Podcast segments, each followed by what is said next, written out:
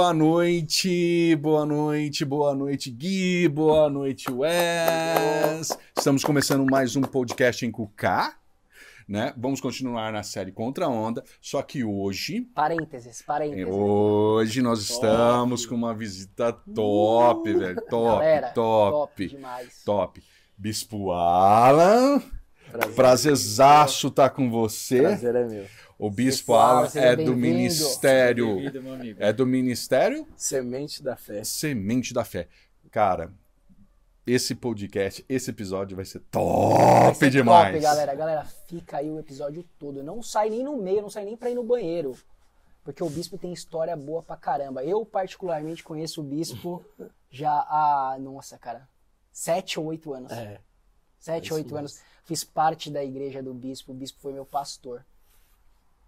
E foi um tempo, Glória cara, Deus. muito abençoado, onde eu aprendi, cresci. Ele pode falar até um pouco mais, né? Sim, Como teve história, hein, Bispão? bastante. Teve história pra caramba. É um prazer te ter aqui. Prazer é meu. Cara, Bispo e é glória uma- a Deus pela sua E vida. é uma honra, né? Porque é nosso primeiro entrevistado, né? Olha Então, aí. glória a Deus. Aonde Deus vai nos levar, não sei, mas tenho certeza que você vai voltar de novo. Amém. Lá na Amém. frente, Amém. vamos contar testemunho desse início aqui, aonde Deus vai nos levar para que o evangelho chegue cada vez mais longe, né, meus amigos? Amém. Amém. Isso aí. Ou é, só põe a espuminha aí, porque senão vai Eu dar uma não- estourada. eu perdi comigo. Perdeu a espuminha. Perdi isso. Ó, se o áudio galera. ficar É ao ruim, vivo. Se o áudio ficar ruim, depois todo mundo culpa o Rodrigo. Lá vai no Instagram dele. Ou me dá uma espuminha. E o... Rodrigo! É melhor. Então, Wes, quando você falar, quando você falar, bota aqui embaixo aqui, porque aí Sim, sai é, o... tá aqui. o som sai melhor. Não, aqui acho que fica ruim, Não, não, não fica, fica, fica Então bacana. vocês falam aí também, vocês cobram o Wesley, se É, o áudio ficar ruim, cobra o Wesley. Não vai ficar lá. ruim, não. Vai ficar, vai ficar bom. Ai, senhores, como é bom estar com vocês. Mais uma quinta-feira. É, série Contra a Onda. Mas com esse parênteses abençoado aqui que vai ser a entrevista aqui com o Bispo Alan. Bispão, vou começar já, porque a galera não quer esperar muito tempo. Essa geração de hoje não quer esperar, não quer Mediatista. Eu nem vou falar. Ó, eu nem vou, eu- eu nem vou falar curte, se inscreve, porque eu sei que já tá aparecendo na tela aí, então nem vou levar É. muito tempo aqui. Que amizade é essa? É família, aí não curte, não se inscreve. Vamos lá, galera. Vamos lá, a Vamos gente conta. divulgar, vamos Pessoal, se inscrever. Isso ajuda a gente pra caramba. Quando você curte, quando você compartilha com a família, quando você se inscreve, ajuda pra caramba a gente, porque esse aqui é um projeto que a gente quer ver chegar longe e Deus vai fazer. Amém. Mas se a gente puder contar com a sua ajuda, vai ser sensacional, tá bom? E você está colaborando com o evangelho para chegar cada vez mais longe. Então, seja abençoado. Amém. Amém. Bispão, vamos começar? Bora. Vou te fazer a primeira pergunta. É, na verdade, não vou te fazer pergunta nenhuma. Vou falar pra você contar um pouquinho pra gente, porque eu conheço um pouco da sua história. Rodrigão não conhece e o Wesley talvez conheça, tipo, muito pouco. É, de você. é porque o Wesley também já falar- foi no, no, na- no Ministério Semente da Fé, que fica lá em Guarulhos, galera. Então pesquisem aí no Google que vocês vão achar Semente da Fé em Guarulhos, que é uma igreja, cara, bênção demais. Vão visitar lá, tá? Mas conta um pouquinho da sua história aí, da sua conversão, família, enfim. Estamos aí, eu tô há 27 anos, como eu falei no início, no Evangelho. Isso é quase uma vida, É, velho. Quase uma vida, né? me converti com 16 anos. Glória a Deus. E é interessante que é, a pioneira do Evangelho foi a minha tia. Né? Eu tinha uma mulher de, de muita fé, de muita oração. E minha tia sempre evangelizou a família inteira. Qual que era o nome dela, Bispo? É, Gildete. Judete. É, é, hoje é evangélica ainda. Ainda, ainda, forte. ainda. Judete, é- Deus te usou. ela, ela foi uma pescadora. E ela fazia muito culto na minha mãe, né? Só que assim, meus irmãos aceitavam Jesus de baseada. Fazia apelo, eles iam sempre lá e aceitavam, só que não mudava de vida. E eu sempre entendi que uma vez que eu tivesse é, é, tomando esse passo, né, seria para sempre, né? Então eu, eu sempre me negava, porque eu achava que não era o momento. Uhum. Eu não me via é, ainda preparado, né? Não sei se é, na época eu me via assim. Os jovens de hoje, né? Eu não curti ainda, eu vou criar, vou curtir a vibe, depois eu venho pra Cristo, né? Aquela coisa. E aí os anos passaram até que eu tive uma decepção amorosa. Olha, Olha, só. a decepção amorosa sempre. Não, eu- eu- a decepção, a decepção amorosa sempre traz o povo pra igreja, já Ah, é. percebeu, velho? Eu acho que é uma ferramenta de É uma Deus. cara, ferramenta pra muito os boa pra Deus, viu? E, e- e o porquê que é bom é sempre estar pregando em tempo e fora de tempo. A minha tia sempre ali, ó, Jesus está voltando, você está negando e tal. E aí quando eu me vi naquela situação de, de ter dado errado um relacionamento, eu falei, eu vou lá na, minha na igreja da minha tia. E fui fazer uma visita. Um culto abençoado, um testemunho tremendo, e minha tia quer aceitar Jesus? Eu falei, não. Voltei no dia seguinte, que era um congresso, e fizeram o apelo, ninguém veio em mim, e eu senti de ir lá na frente. Estou aqui há 27 anos, vai fazer 12 anos que estou pastoreando uma igreja, Glória a Deus. Amém. e estamos aí ganhando almas. Nu- O bispão nunca mais saiu e foi dar uma voltinha no mundo. né? Não, não. Foi Direto. Já estive dentro da igreja em crise, Ah, É. ah. em crise, mas nunca, nunca saí. Todo mundo chega num período Sim. daquela crise de identidade Sim. cristã, né? Vamos dizer assim, Sim. né? Meio rebelde, não sei, eu Sim. sei de tudo, né? Eu não preciso de igreja. É. Né? Mas é, assim, eu é. nunca deixei de ir para a igreja. Isso não existe. Eu sentava galera? lá no fundo. mas Mas igreja é, mas estou aí. Amém. Aceitei o desafio. É isso. Muitos desafios, né? A vida Bastante. cristã e quando você tá pastoreando, a gente sabe que assim, os desafios eles são ao quadrado, ao cubo, Sim. né? É legal. Ô Bispão, você ia falar alguma coisa, Wes? Não, vai lá. Não, eu, isso aqui, eu, eu adoro essa pergunta, cara. Porque eu tenho certeza que essa pergunta ela vai edificar pra caramba, galera. Que é, qual que é a experiência mais sobrenatural que você teve? A experiência mais sobrenatural, você diz, a igreja, né? Dentro da igreja, a experiência mais sobrenatural com Deus? Ou Hum. ali quando você estava na igreja e você viu algum milagre, alguma maravilha ali? Certo. Eu tenho várias, mas eu vou contar uma. Assim que eu comecei a caminhar com Cristo. Como essa, essa minha tia me ganhou para Jesus, então eu morei um tempo com ela, porque é, a casa onde eu morava era um pouco distante. E como minha tia sempre foi assídua na igreja, de culto de oração, tarde da bênção, um monte. Essas igrejinhas maravilhosas, É. né, cara? É muito. Então eu, eu me joguei, né? Eu era 16 anos, eu me joguei no Evangelho. Então comecei a ler a Bíblia. Minha tia sentava comigo para explicar a Bíblia. E ela sempre dizia assim para mim: é, Você vai crescer muito. E um dia você vai me ensinar. E os anos passaram, eu já sentei com a minha tia ensinando ela. Top. Então, assim, era o professor ensinando o aluno e o aluno agora ensinando o professor. Sim. É um barato louco. E eu me lembro que tinha um quartinho de empregada que eu dormia na casa da minha tia. E um dia eu tô dormindo à noite, eu ouvi uma voz. Foi a primeira vez que eu ouvi uma voz igual eu tô conversando com Voz vocês. audível. Audível. Eu tive duas, duas experiências assim.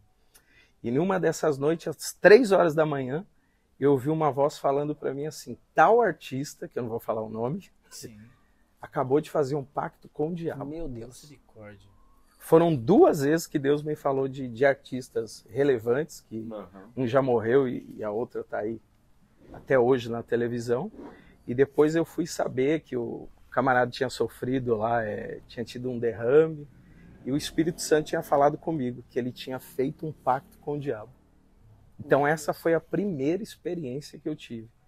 Uma outra experiência que eu tive, uma vez eu estou descendo para ir para casa, estou no ponto Bispão, de ônibus. E desculpa te interromper, por Pode que, que falar. você acha que, que o Espírito Santo te falou isso? Eu acredito que era para interceder. Interceder. Creio Interceder. Interceder por esses artistas, no caso, né? Sim, eu era muito novo, Cara, jovem, poderoso. não entendia nada. Falei, poxa, por que, que Deus vai pegar um menino, vai falar que houve um pacto, É. trazer isso, e no dia seguinte, às sete horas da manhã, eu estava na igreja para interceder junto com um grupo de oração. Então, essa foi a primeira experiência que eu tive de ouvir a voz do Espírito Santo. Poderoso, cara. Uma vez eu tô descendo para pegar o ônibus e quando eu tô chegando, o Espírito Santo falou assim: tal ônibus vai passar. Eu falei: é loucura. Esse ônibus demora mais de uma hora. Ele vai passar? Não, tá errado. Sentei no ponto de ônibus e tô olhando para lá. Quando eu voltei o meu olhar para lá, o, o ônibus que o Espírito Santo tinha me dito, ele passou. Uh, Ele disse assim: tá vendo? Eu falei com você. Então, é, é- a percepção espiritual ela, ela é muito simples, só que a gente tem que estar preparado para ouvir e obedecer. Porque às vezes a gente acha que Deus vai falar coisas absurdas. Não é, ele vai falar às vezes de um ônibus. Sim. E se a gente entende esse começo, que eu era um menino, se a gente entende esse começo, a gente vai crescendo em, em conhecê-lo uhum. Né? É, Oséias fala isso, que a gente precisa né, conhecer e prosseguir. Então a gente, às vezes a gente quer ouvir a voz de Deus, só que a gente está esperando igual Naamã, não, eu achei que ele ia fazer uma oração, não. Se na obediência, vai se lavar. Uhum. E quando a gente começa a caminhar com ele, ele vai falando coisas pequenas. Daqui a pouco ele vai te dando revelações, experiências e experiências. O bispo falou de um, de um ônibus e me veio na, na, na cabeça uma experiência que eu tive quase igual ao bispo. Eu estava na- dormindo na casa da minha avó, que a que, lev- a que levou eu para o evangelho com 11 anos de idade. E eu já tinha 29 anos nessa época. Eu estava para casar com a Sô. E eu lembro que eu ganhei uma ca- carteira original da Tommy, que a Sô trouxe dos Estados Unidos para mim. Eu coloquei no bolso. E aí, eu dormi na, na casa da minha avó. Eu tive um sonho que eu estava no ponto de ônibus e, e alguém me rendeu com uma arma e, e declarou assalto. E uma voz atrás de mim veio e falou: não reaja, Meu só entregue. Muito bem. Falei, fiquei com aquele sonho, mas passou. Fui trabalhar, acordei de manhã, minha avó tinha, tava acabando de passar minha camisa, acordei, fui pro ponto. Passou um rapaz de moto, voltou. Puxou uma arma. E aí eu entendi. Não, não reage. reaja. Meu Deus. Dei o celular, dei a carteira, o cara pegou, guardou a arma e saiu. Coisas sobrenaturais. E isso o bispo falando me fez lembrar do negócio. Eu gostei muito do que o tempo, Bispo né? falou. De que Deus é, e o Espírito Santo, ele tá falando não só as coisas super complexas, mas ele tá falando das coisas simples também, cara. É o tipo básico. assim, vira aqui à direita, vira aqui à esquerda. Muitas vezes você não sabe qual que é o final do caminho, Sim. né? É aquele negócio com Abraão. Vai pra terra que eu vou te mostrar. Sim. Mas Só obedece. indo, só obedece. A Só gente obedece. aprende, a gente aprende a obedecer sem entender. É, sem Esse é o entender. evangelho, né? É. A gente não vai entender. A gente quer a gente quer dar um passo vendo e ele fala não, primeiro você sai, depois eu te mostro.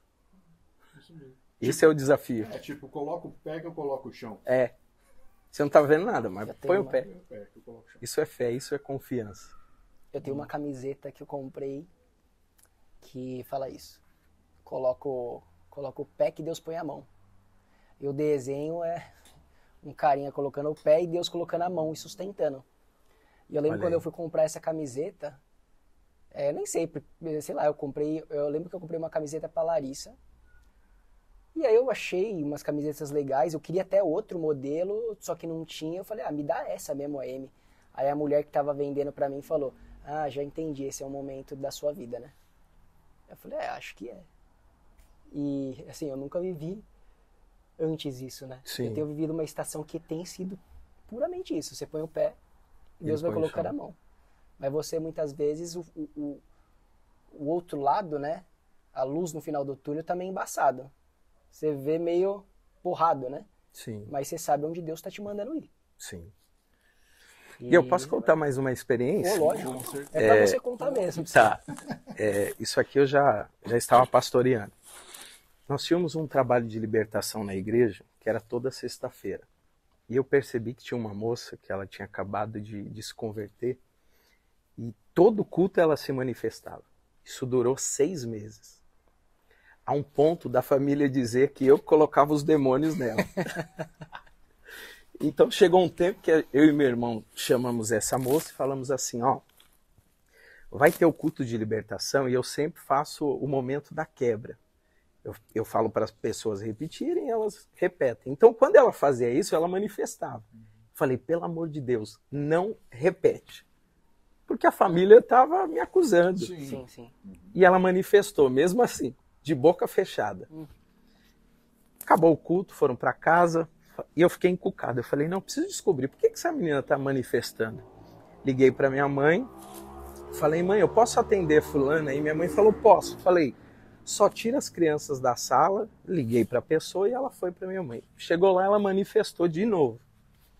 E eu perguntei para a entidade: o que é que você está fazendo aí? Uma pergunta até besta. E ele disse assim para mim: fala para ela não ir mais lá. Eu disse: mas aonde? Fala para ela não ir mais lá. Aonde, infeliz? Fala para ela não ir mais lá. Mas lá, expulsei. Quando eu expulsei, eu falei: Santa, onde é que o diabo diz para você não ir mais? E ela me explicou.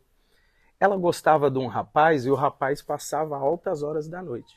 Então tinha um bar ela ficava sentada num banco no bar, esperando o rapaz passar.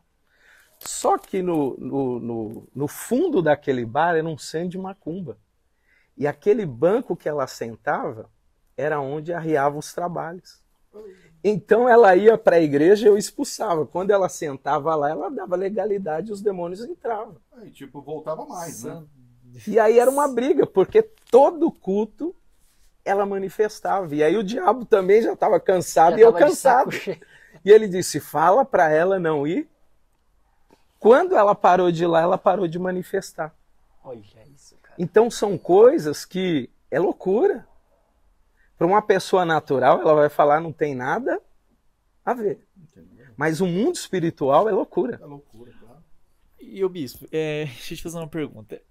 As pessoas têm uma mania, a gente tá vivendo uma geração que não quer ter renúncia, Sim. não quer pagar o preço mais, Sim. quer viver essas coisas maravilhosas que é com o YouTube, né? Será que vem do entretenimento isso, Wes? Porque Não, é uma coisa que tem ficado mais A- forte, a- né? na Até geração. entretenimento gospel. É. Tipo, eu quero estar no altar. Eu quero ser igual aquele fulano. Quero ser igual aquele pastor. Quero ser igual o bispo usado, ter revelações. Mas, tipo, às vezes a gente quer uns dons, a gente não quer pagar o preço, né? Sim. E você vê muito isso na igreja. As pessoas, tipo, sedentas por coisas supérfluas e esquecendo, né, do real propósito. Que é Sim. amar a Deus, conhecer a Cristo, né? E pregar o evangelho. Eu acho que esse é os dois pilares principais do cristianismo. Amar a Deus sobre todas as coisas e pregar o evangelho, fazer Jesus conhecido, fazer a palavra ser conhecida. Como que o pastor li- lidar com isso? Que- Qual que é a percepção que o pastor tem dessa geração? A grosso modo, assim. Bom, vamos lá. Ele tem o mesmo tempo que eu, praticamente. Há 20 anos atrás, qual que era o culto mais lotado da igreja? Era o culto de oração. Uhum. É ou não é? É, o, o culto das irmãs do coque. Era o culto de oração. Era o culto que mais tinha pessoas orando do que de joelhos. Sim. Hoje em dia já não se ora mais. Se ora muito pouco. Existe um grupo que gosta de oração que a gente colocou o nome de intercessão e não existia antes. Era oração. Hoje se criou um grupo de intercessão. Então dá, dá uma conotação que é o, é o povo que gosta de orar, mas na verdade a igreja toda deveria orar. É igual ler a Bíblia hoje, é devocional. Isso. Então hoje, por exemplo, lá na minha igreja, o culto de oração é segunda-feira. Me- meia dúzia de gato pingado. 10% da igreja vai. Eu tive que.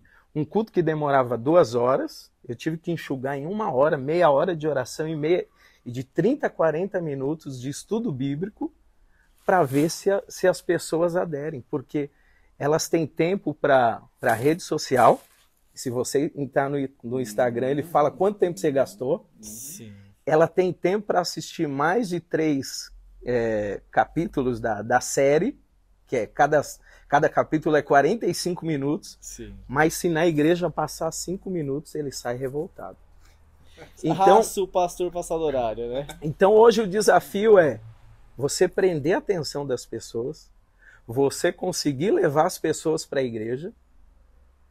Então hoje é um desafio terrível. E galera, é assim, eu já fui na igreja dele, tá? Esse, esse senhor aqui, ele é um- uma pessoa usada por Deus. Não é aquele co- igreja que você fica dormindo. Não, o negócio é fogo e glória. E assim, e você encontra essa barreira, essa Encontra. dificuldade. Então, assim, fala, meu Deus, né? É igual que teve recentemente aquele mover lá nos Estados Unidos, que Ah. começaram um culto, não sei se o Subispo sim, viu, sim. e o pessoal não queria Não queria parar, né? E ficou coisa mais linda. Aí os bons brasileiros, né? Falando lá, né? Vamos fazer Aí o calma mesmo. aí. O povo tá falando que queria estar lá, que não sei o que, o pastor atrasa meia hora no culto pra acabar. Já começa a ficar atribulado. Não, tem que ir embora, tem que fazer janta, fazer almoço, que não sei o que. É. Então assim, né? É um desafio hoje. É um desafio. É o é porque o interceder, né, e a oração é bastidor, né? É bastidor. E É ninguém quer bastidor. bastidor hoje. Sim. Todo mundo quer stage, né? Sim. Palco. É que, na verdade, o bispo falou uma coisa e, e- e é muito. é, Quem é de um, de um evangelho, né, vamos dizer aí de uns 20 a 30 anos ou mais, você era salvo única e exclusivamente porque você entendia a mensagem da cruz, Sim. Ok? Era Cristo. Era Cristo, o foco era Cristo. Opa, ele morreu na cruz por mim, então eu quero levantar as mãos e quero e quero e quero esse Cristo que muda a vida das pessoas. Depois disso, né, o bispo está aí para confirmar, é, houve-se o, o tal do evangelho da, da prosperidade, né, e, e- e É, as, as é. movimentações foram é, para esse, pra esse movimento onde as pessoas focavam muito mais na bênção do que no abençoador. Sim. Correto, bispo? Corretíssimo. E aí, houve-se também, né, no meio desse, desse Paranauê todo, né, o movimento gospel, né? Aí sim os jovens começaram a se destacar. Movimento worship. Isso. Você viu a Os você- neopentecostais Os Não, também, né? Você via, por exemplo, artistas renomados eh, levant- levantando-se no meio do- do- da- do- das notícias e falando: não, agora eu sou crente. Uhum. Ficou Porque, bonito. porque ser antes crente. não era atrativo ser Exatamente, crente. Falou tudo. Ser crente era, era, era chacota, Era. ser crente era ser cafona, Era. Vixe. ser crente era ser humilhado. Hoje não. É, de, um- de uma tá época falar cá é pô. bonito. Então a gente vê artistas que quebraram no meio secular e eles migraram para a igreja. Quando eles cresceram na igreja, eles foram para onde? Voltaram. Mas, o bispo, e tem uma, uma, uma coisa que é assim, ó. Recentemente um pastor tá sendo mega atacado nas redes sociais. Sabe por causa do quê? É. Eu falei isso num, num podcast acho que anterior, ou não lembro qual foi. Por falar de pecado. É exatamente isso. Você vê muitas pessoas vindo, glória a Deus por isso, mas assim, não quer renunciar ao pecado Sim. não quer largar aquela vida mundana dela. Você vê muitos artistas, você vê o cara aceitando Jesus, glória a Deus. Mas, poxa, você vai. Você, aí você olha as atitudes, tipo, eu falei, meu, meu Deus. É porque eu só leio a parte da Bíblia que me convém, que é Deus é amor. Um evangelho Mas de eu- conveniência. Mas eu não leio a Isso. parte que Deus é o Criador Todo-Poderoso, o juiz e que pode fazer todas as coisas. Ele é amor, mas ele é justiça, Fogo consumidor, né? fogo Sim. consumidor. Na verdade, Paulo fala, né, que nos últimos tempos é, teria comichões nos ouvidos, né? Então eu, eu escuto aquilo que eu quero. Então se o bola hoje prega aquilo que eu não quero, eu vou para outro. Ah, você vai pra outra. Eu vou, Acabou. ah, se aqui fala disso, se aqui me aceita. Então eu, eu, eu, eu meio que é um restaurante, né? Eu escolho onde eu quero comer. Assim. né? Self-service. E na nossa época não tinha isso. Não, Era palavra e pronto e acabou. Nós falamos de quem? Do Billy Graham, Sim. que Nossa. pregava o quê? Mensagem da cruz. Cruz. E o que, que é cruz? E era só paulada, né? Era só. Cruz é o jab. quê? Não, não tinha sossego. Não, e cruz é o quê? Negue-se a si, Mesmo. tome a sua e depois Acabou, gente. siga-me. Acabou. É isso. É isso, é o que a gente discute aqui é um evangelho maduro, né? Não é um evangelho que é conveniente pra você. Sim. Ou pra mim, ou pro Rodrigo, ou pro Bispo, ou Sim. pro Wesley. É o evangelho verdadeiro, não, não tem o que esconder isso aqui. O evangelho é cruz e é o Bispo Alan falou tudo. Sim. é sacrifício, é renúncia. E a gente estava conversando hoje no carro, né, que talvez o cara que é crente, ele sofra mais, porque você tem os sofrimentos da vida, que todo mundo Sim. tem, mas você tem o sofrimento de seguir a Cristo. Sim. Então você talvez sofra mais que uma pessoa comum. Claro, aqui nessa terra. Porque a gente sabe que a nossa recompensa não está aqui. Não. Quem, quem espera a sua recompensa aqui já teve sua recompensa. A Bíblia fala isso. Nossa recompensa ela é eterna. Então a gente vive para isso. A gente tem que estar tá olhando para isso. Se a gente não está olhando para isso, a gente corre o risco de cair e em algum momento tá com a motivação errada fazendo as coisas. Esse foi um ponto muito, muito bom, Gui. É a motivação, né? Sim. Onde está seu coração? Qual que é a motivação? Porque, bispo, eu penso assim, ó. Cara, não é fácil caminhar com Cristo. O, o que, que é gostoso do evangelho de ser um cristão? É as bênçãos. Você recebe do Senhor a presença dele. É. Mas falar que, tipo assim, é gostoso você tá é, viver o evangelho, meu, muitas das vezes não é. Não. É gostoso, assim, as, o que você vive, o que você. Mas, meu, é árduo. O processo é árduo. É árduo. Né? Você tem que abdicar de muitas coisas. Sim. Você tá sempre com vontade de orar? Tá sempre com vontade de jejuar? Não tá. Então, é, assim, geralmente você não está. Não, porque é uma nunca... guerra, né? Entre o é. espírito e a carne. É isso. E, eu, eu e aquele que você mais alimenta é o que vai prevalecer. É. E bispo, na sua visão hoje, o que, que você assim, eu tenho a visão assim, ó, que a igreja, a função da igreja é o quê? É nos direcionar, nos orientar a ser um cristão, a seguir o evangelho, a palavra. Sim. A grosso modo, uma escola. Sim. Estamos lá para aprender. Sim. E viver comunhão com os irmãos, que é o que a palavra diz. Né? Certo. E eu creio que assim, que a salvação é o secreto ao seu relacionamento com Cristo, porque nem todo mundo que está na igreja, que está no templo, é igreja. Sim. Qual é a sua opinião em relação a isso? O que, que a igreja tem que ser para as pessoas? Qual que é o dever real da igreja com as vidas, com as almas? Eu acredito que é, é o que eu e o Gui viemos falando no carro, é servir quando você se coloca a servir, você já está cumprindo boa parte do reino. Né? Porque hoje há muita vaidade, aquilo que foi falado. Né? Então, de repente, a pessoa ela foi chamada para determinada função dentro da igreja, só que ela quer pregar, que é o que está em evidência. Só que quando você entende que, independente do microfone, você pode servir na portaria da igreja, você pode servir dando um sorriso para os irmãos. Então hoje a dificuldade. Eu era, eu era o porteiro. Aí, ó. Então hoje a dificuldade da igreja é achar pessoas que estejam contentes aonde Deus chamou ela, elas para estarem. Poxa, cara, é isso, Bispão. Não é? É Poxa, isso. Deus me chamou aqui para ficar aqui na, na recepção da igreja, só que eu vou ser o melhor, a melhor pessoa da recepção, porque ali vai entrar o cara que ele, talvez ele entrou ali pensando, eu vou vir aqui, mas eu, eu vou tirar a minha vida. Talvez entrou alguém ali que quer largar a esposa. Poxa, cara. Enfim, alguém. N tipo de, de, de situações. E às vezes um aperto de mão, às vezes um abraço, às vezes um sorriso pode mudar a história de uma pessoa. Ô, só para identificar o que você está falando, que é muito real, os meninos sabem. A gente, era, a gente era da mesma igreja e eu era desse ministério chamado Boas-Vindas. A gente recebia as pessoas. Tipo assim, não é para minha glória. Amém. Que eu não fui feito para ser glorificado, só Jesus foi feito. Mas assim, não foi uma, não foi duas, não Aí. foi três pessoas que me pararam no final do culto ali, mas depois de um bom tempo, irmão, você sabia que eu fiquei na igreja por grande parte por causa de você? Lógico que não foi por causa de mim. Sim, sim. Não, mas pela, você foi pela, um instrumento. Pelo carinho. Mas é verdade, o Wesley fazia com muita... É... Muito amor, né? com muito amor, com muita excelência. O que ele tinha que fazer que era sorrir. Olha aí. Você sabe por quê, bispo? Porque eu penso assim, ó, e se fosse minha última vez de evangelizar? É, é isso.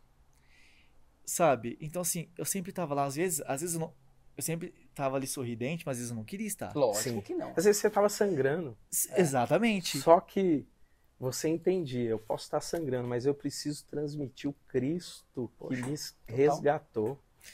É, é isso que eu pensava. É. Falei, meu, Senhor, é pelo Senhor. Agora, então... Wesley, imagina se todo o corpo de Cristo tiver essa posição do pessoal das boas-vindas. Já a igreja avança na Não terra tem toda. como o pecador entrar e ele sair da mesma forma. Não tem como. Se sentir, se sentir amado, né? Sim. É isso. Ô, Bispão, É, você conta um pouquinho da tua história, Certo. mas fala uma coisa que isso, e isso é uma coisa que é diferente para cada um, né? Sim. Como que você teve convicção do teu chamado como pastor? Que aí você está exercendo já faz dois anos, é Certo. 12 anos, né? 12 anos.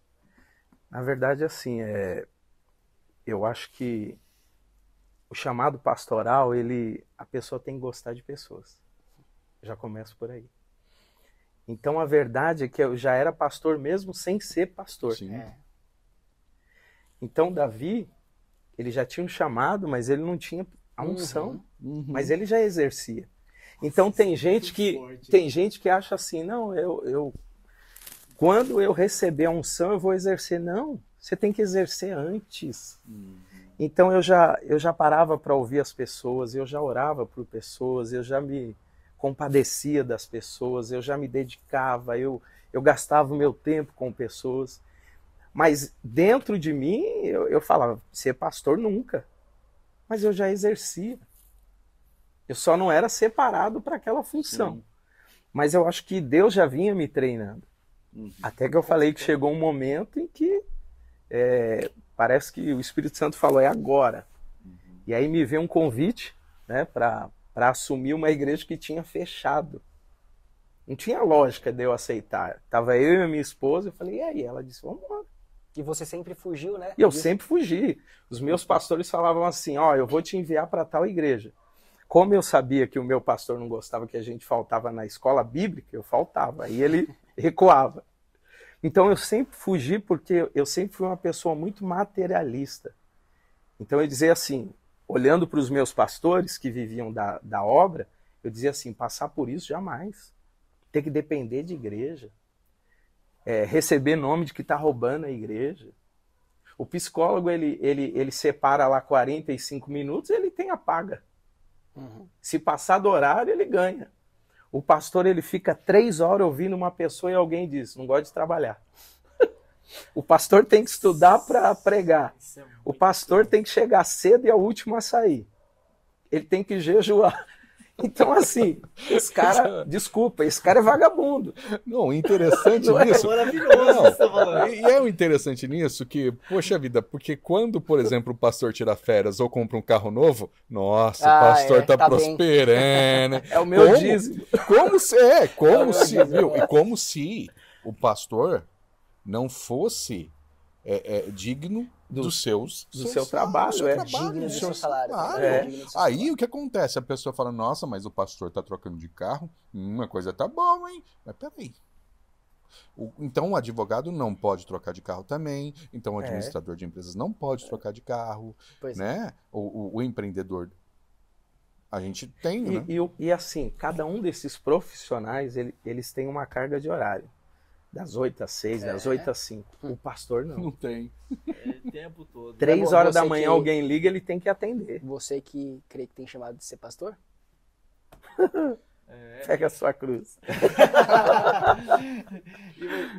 Cara, não, mas deixa ele contar. Não, não, Não, isso, e é bíblico, né? Que pastores, os homens de Deus, têm que ser muito bem Honrados. tratados, por Honrados. sinal. Honrados, Sim. né? Pode terminar aí, pastor. Então, e aí a, a doida da minha esposa aceitou e falamos, vambora. Só que a igreja estava fechada. Abrimos a igreja, tinha eu, minha esposa, minha mãe, minha irmã, que era mais desviada que tudo. Assumi a igreja no domingo, na quarta-feira tinha que pagar o aluguel. Quando era culto de Santa Ceia, o povo não ia, porque eles diziam, estamos em pecado, não podemos participar da ceia. Deus do céu. Então o culto mais vazio era o da ceia. Um dia chega minha prima lá e, e ela foi obreira, porque nem obreiro nós tínhamos. Então na época não tinha músico, eu soltava o playback, corria pro microfone, Nossa, é pelo playback, cara. mas não é- era da época da, acho que da fita ainda. Nossa, só as Cassiane rolando solto. Então passava direto, aí você tinha que ir lá e Meu Deus. Então era um desafio. E, e uma vez eu lembro que nós não tínhamos obreiro, aí chegou essa minha prima de Natal e ela foi servir ceia. Ela viu lá a nossa correria só de duas pessoas e ela pegou a bandeja, ela toda errada, né? Só que era o que nós tínhamos no momento.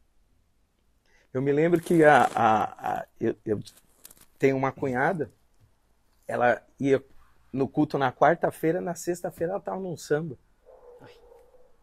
E era um desafio, era uma loucura. E Jesus só mandava ge- gente problemática. Sabe a caverna de Anulão, Adulão, os é. endividados? Sim, os, os rejeitados, os anulados. Até hoje eu estou falando para Jesus, quando é que eu vou sair dessa caverna? Porque é só gente assim que chega. Só que eu percebo que, que se Jesus está mandando pessoas assim, é porque a gente tem a capacidade de transformar elas Sim, através do amém. poder da Amém. cruz. Amém. Glória a Deus. Então é um desafio, mas é, é o que eu disse para o Gui. É, é muito gratificante. Às vezes você chega na igreja sangrando. Às vezes você chega na igreja dizendo, poxa, acho que eu vou fechar. Uhum. Só que aí quando acaba o culto, alguém te abraça e fala, eu precisava ouvir isso. Alguém chega ali e, e- e conta a sua história e fala, olha, se não fosse por você, eu tinha tirado a minha vida. Aí você olha para o seu sangramento e você fala, não é nada. É isso. Não é nada. Tô fazendo o que já fizeram por mim. Ô, E aí a gente segue em frente. E aí você assumiu essa igreja é, há 12 anos atrás, né? 12 anos atrás. Ela ia fechar. E aí você tinha que pagar o aluguel na quarta. Na Fiquei curioso. E aí? Então, aí, como nós é, tinha uma sede, a sede ajudou a primeira, Ah, tá. a segunda. Quando chegou na ter no terceiro, no, no segundo mês, a sede disse assim: ó, nós não podemos mais ajudar. Estamos abrindo uma igreja em Florianópolis e nós não podemos ajudar. Eu olhei para aquilo desempregado, que eu abri mão do, do, Do emprego. Do emprego. Na verdade, eu tentei a, a recolocação no mercado de trabalho. As portas se fecharam por oito meses. Meu Deus. E você nunca teve dificuldades, tá? Nunca contando. tive, eu sempre trabalhei em grandes empresas. Eu, eu contei pro Gui, eu era analista fiscal da, da PwC, da Price. Nossa. Então tava crescendo, trabalhando na Pfizer, do lado de casa. Tava bem. Daqui a pouco Jesus me tira daquele conforto e diz, você vai pastorear. Eu que sempre disse que não ia depender de igreja, não ia viver da fé, me vejo agora com as portas fechadas e tendo que depender de quem? Dele. Com o desafio agora de pagar minhas contas e ter que pagar o aluguel da igreja. Como é que eu pagava o aluguel da igreja? Usava o meu limite que eu falei para ele. Então, o que, que eu fazia? Eu pagava o aluguel, quando entravam as ofertas, ia ficando aquele rombo. Um dia chego no banco, tiraram o meu limite. Fui falar com a gerente. A gente falou, ó, aconteceu isso aqui, tal, tal, tal, e eu não sei o que está acontecendo, e eles estão tirando o seu limite. Eu saí dali revoltado, disse, Jesus, e agora? Como é que eu vou pagar o aluguel da igreja? Ele disse, quem disse que eu preciso do, do seu limite? Ignorante, né? Se fechar, problema é teu. Falei pro Gui, tem 10 anos que eu não sei o que é pagar o al- o aluguel com limite. Mostrei para ele meu limite. Quanto que é? É, é, é, 100 reais. Hoje. É pra não. Porque Jesus falou para mim, eu não preciso do teu jeitinho. Sim. Eu não preciso do teu limite. Eu não preciso que você se endivide. A obra é minha, quem cuida sou eu. Amém. Então eu aprendi a viver pela fé da pior maneira. Foi na dor. Porque até então é bom você ter segurança. Mas quando você decide caminhar com ele, ele tira o chão. Ele tira as muletas. E aí ou você anda ou você cai. E aí eu não queria andar. Uhum. Eu queria me apoiar em alguma coisa. Só que ele tirou o meu apoio. Quando ele tirou o meu apoio, eu comecei a viver milagres. Porque aonde a igreja está, o dono mora em cima. Uhum. Ele nunca desceu para cobrar um aluguel. Eu nunca trazei um aluguel. Nós pagamos em dia. E a gente não tem nenhum empresário que banca a igreja. A gente tem um Deus que é provedor, que abençoa pessoas e elas semeiam.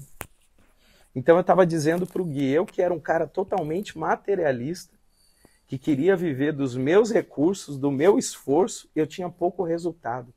Quando eu abri mão e comecei a viver na dependência dele, hoje eu estou vivendo milagres.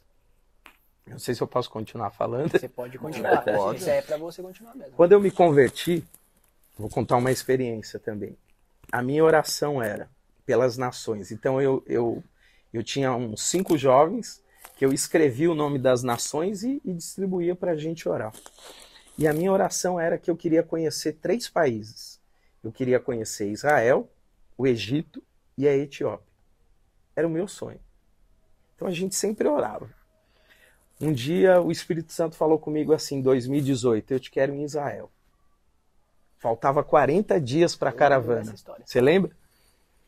E na época, em 2018, custava 13 mil reais para ir para Israel, fora o que você ia gastar lá, Por pessoa. por pessoa. Eu de Jesus, faltando 40 dias, aonde eu vou arrumar 13 mil reais? É impossível. Ele disse assim para mim: quem quer dá um jeito. Quem não quer, arruma desculpa. Liguei para o apóstolo da época, que era a minha cobertura. Apóstolo, o senhor pode ministrar aqui sobre Israel? Ele foi ministrar. Ele ministrou, chorei o culto inteiro. Quando terminou, eu falei assim: eu vou. Ele disse: o ano que vem é bom. Vocês... Eu falei: não, apóstolo, eu vou agora. Em resumo, eu dei um passo. Faltando uma semana, faltava quase todo o valor. Ele me liga dizendo: ó, já foi emitido a passagem. Mesmo que você não vá, você vai ter que pagar. Eu de Jesus e agora, dobrei meu joelho. Isso era uma segunda-feira. Quando foi na sexta-feira, eu estava quitando toda a viagem. E a viagem era o quê? Era para ir para Israel. Sabe o que aconteceu? Houve uma mudança. Saímos do, de, de Guarulhos, fizemos a conexão na Etiópia, ficamos quatro horas na Etiópia. Da Etiópia, fomos direto para o Egito, fiquei quatro dias no Egito. Saindo do Egito, fizemos, subimos o Monte Sinai, fizemos toda a travessia terrestre. E qual que foi a minha maior experiência em Israel? Egito. Você olha assim, ó, por exemplo, aqui é o Egito e aqui é Israel. Aqui é o Egito, onde eu estou. O lado de lá é Israel. Aqui nós estávamos cansados, porque foi oito horas de viagem. Subiu o Sinai é cinco horas para subir É. e mais cinco horas para descer. Mais oito horas dentro de um ônibus com sono, cansado, muitos sem tomarem banho. E a gente cansado ali. Quando a gente estava ali na, na fronteira do Egito com Israel, quando a gente estava aqui no Egito, cansado, querendo dormir, com sono, quando eu pisei do lado de lá, aquele negócio fez assim, ó, saiu aquele peso. Se eu, se eu olhava aqui assim para o céu, era o mesmo céu. Só que do lado de Israel não tinha mais cansaço, não tinha mais sono, não tinha mais desânimo. Israel é, é algo sobrenatural. Em Israel não vai quem tem dinheiro, vai quem Deus chama. Amém. Amém. Amém. Eu recebo isso. Eu não tinha dinheiro, mas ele me chamou. E Amém. quando ele chama, ele provê. Eu acho, achei muito legal o que você falou, porque é, é isso, né? Deus falou com o bispo, fala, ó, tenta. E aí ele foi debaixo de uma palavra. Não é pra todo mundo sair vendendo Não, tudo pra ir pra não, Israel. não, não. Se você tá sendo direcionado pelo Espírito Santo, vai pra cima. É o que Sim, aconteceu com sim. você, né? É, não é, não é nenhuma uma loucura, não foi algo que, que me custou, a minha família passou fome, não. Exatamente. Quando ele chama, ele provê. Sim. Por exemplo, é, quando ele, quando Adão ele, ele acorda, já tem toda a provisão para ele. Sim. Então, antes de Deus criar o homem, ele criou primeiro foi o que? A provisão. Sim, a provisão. É isso aí. Ô bispo, e, e por que, que você acha que Deus queria que você estivesse lá? Aconteceu alguma coisa impactante que você precisava ver? Que você precisava. Não, eu sei porque eu tô aqui. Eu acho que, que foram as minhas orações de querer conhecer esses três lugares. Então foi um mimo de Deus em uma época X na sua vida, então, vamos dizer assim. Sim, sim, sim. Mas eu acredito que em Israel é, é- são muitas experiências. Por exemplo, aqui no início você falou sobre aquela passagem de Mateus, as portas do inferno. Não Você se sabe aonde. Jesus falou isso? Não. Cesareia de Felipe. Cesareia de Felipe era uma, era uma, era uma caverna onde tinha uma entrada. É um monte. Atrás do monte tem o Monte Hermon, Hum. que a Bíblia fala.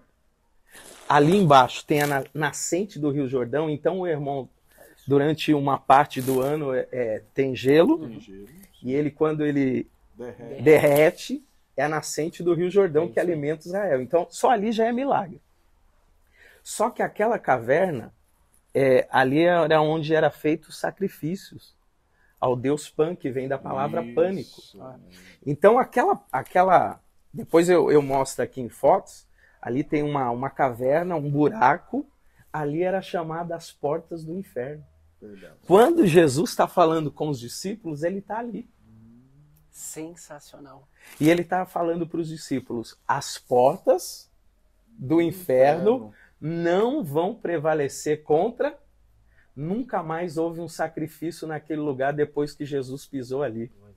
Hoje é visitado pelo mundo inteiro e eles têm que ouvir essa palavra dizendo: as portas Poderoso. do inferno não prevalecerão mais contra a igreja. Igreja. Então a igreja tem um poder que ela não, ela não imagina.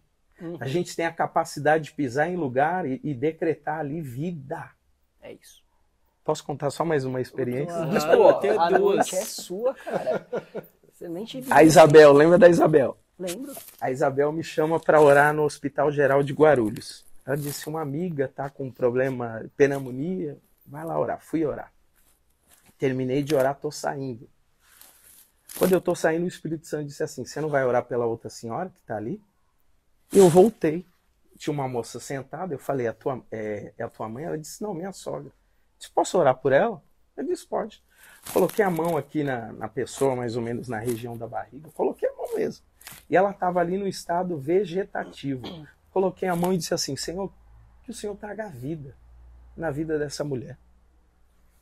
Falei, Deus abençoe e fui embora. Passado dois dias, a Isabel me liga. Lembra aquela amiga que você orou? Eu falei, meu Deus, o senhor não matou ela, não. O Senhor, tem misericórdia. Então, continua internado. Falei, menos mal, Deus não matou. Sabe a outra moça que, que você orou? Pensei, essa foi embora. Ela disse, então, o padre tinha acabado de ir lá. Eu disse, eu encontrei com ele no, no corredor, saindo do, do, do elevador. Ela disse, então, a família chamou para dar extrema unção. Uhum. Quando você orou e declarou vida, em dois dias aquela mulher já está em casa. Nossa, cara, poderoso. O nome de Jesus tem poder. Então, não fui eu, eu só obedeci. Você não vai orar? Em outras palavras, ora? aquela mulher tinha morrido. Então eu só voltei e o que me veio, coloca a mão e declara vida, porque o padre tinha declarado o quê? Morte. Morte. Só que a palavra de um crente que obedece o Espírito Santo é quebrar decretos do inimigo, Amém. decretos de palavras, decretos de falência. É isso. Decretos de pesos que vieram através dos seus antepassados, eu sei lá quem abriu legalidade, Sim. só que em Cristo a gente tem o poder, a autoridade para cancelar. 100%. E aí foi uma experiência assim sobre entre outras que eu já Poderoso. tive. Muito Tremendo. poderoso. Não, e, e, pô, adoro falar sobre isso. Adoro falar sobre isso. E indo na contramão. Na Eu contramão. queria te perguntar. Não, mas indo na contramão agora das experiências sobrenaturais incríveis. Qual foi o momento mais difícil que você passou como pastor? Porque Como tem os momentos pastor. difíceis também É, foi esse que eu contei do, do aluguel. do aluguel. Eu acho que foi também um período em que a igreja começou a esvaziar. E quando a igreja, e quando algo começa a dar errado, primeiro que a gente olha e diz assim, estou em pecado. Ah, é a primeira coisa. Porque, Porque a gente hoje acha a- que tem a ver com a gente. Hoje a- a teologia atual é, se algo está dando errado, Deus não está com você, é pecado. E nem tudo é pecado. Às vezes é um momento que a gente precisa passar. E quando a igreja foi esvaziando, outros crentes passavam na frente e davam risadas. Eu É dizia, que reino é esse? Uhum. Um reino que eu me alegro com uma igreja que vai fechar? Um reino que eu me alegro com uma igreja que está esvaziando? O reino de Deus, ele, ele não divide, ele multiplica. Isso não é reino, não. Não tem competição. Então, acho que o momento difícil foi esse, onde as pessoas estavam indo embora e você vê o teu culto vazio e você olhar para dentro de si e falar: será que eu fui chamado para isso? Porque cadê as pessoas? E pior, Ele não falava nada.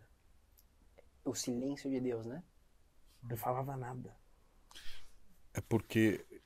Veio uma frase na minha, na minha mente agora, bispo. Aprenda com o difícil e eu te colocarei sobre o máximo. É isso mesmo. Então, assim, a gente, às vezes, é bom falar do Deus do resultado. Mas e o Deus que nos prova? Não dá tanta audiência. Não dá tanta audiência. E o Deus que diz em Isaías: quando você passar pelas águas, ele não diz que vai livrar. Ele diz: quando você passar pelas águas, eu, Estarei contigo. quando passares pelo fogo, Ali também estarei. Então ele vai permitir as águas, ele vai permitir o fogo. Ele vai permitir, ele vai provar a nossa fé, porque ele quer saber. Peraí, você só quer ser pastor quando a igreja está cheia? Você só quer ser pastor de multidões? Eu fui pastor de uma mulher. A mulher samaritana. Mandei os discípulos comprar comida. Uhum. Mas eu pastoreei ela naquele momento. Então hoje o desafio é: e se você não tiver resultado? Uhum. Você vai parar? Vai fechar a igreja? É isso. Vai desistir do ministério? Porque hoje a gente vive, a gente vinha falando isso. Ah, não, eu estou fazendo isso aqui. Não, peraí, mas todo mundo quer ter resultado. Claro. Hoje se fala muito de resultado. Mas eu vinha falando para ele. Se Noé hoje estivesse presente na nossa geração, ninguém convidaria ele para pregar. Que ele pregou para a sociedade da época e ninguém se converteu. Não.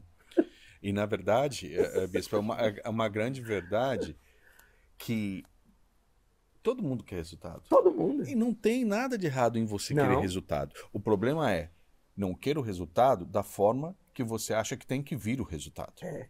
Não é? Sim. Eu tenho, ah, eu, eu imagino algo na minha cabeça, na minha, no meu A emocional, expectativa, a né? minha expectativa, a minha ansiedade, principalmente para gerações de hoje, onde que é, uma- é um resultado fast food, um resultado delivery, um resultado que eu imagino algo e eu quero aquilo. Uhum.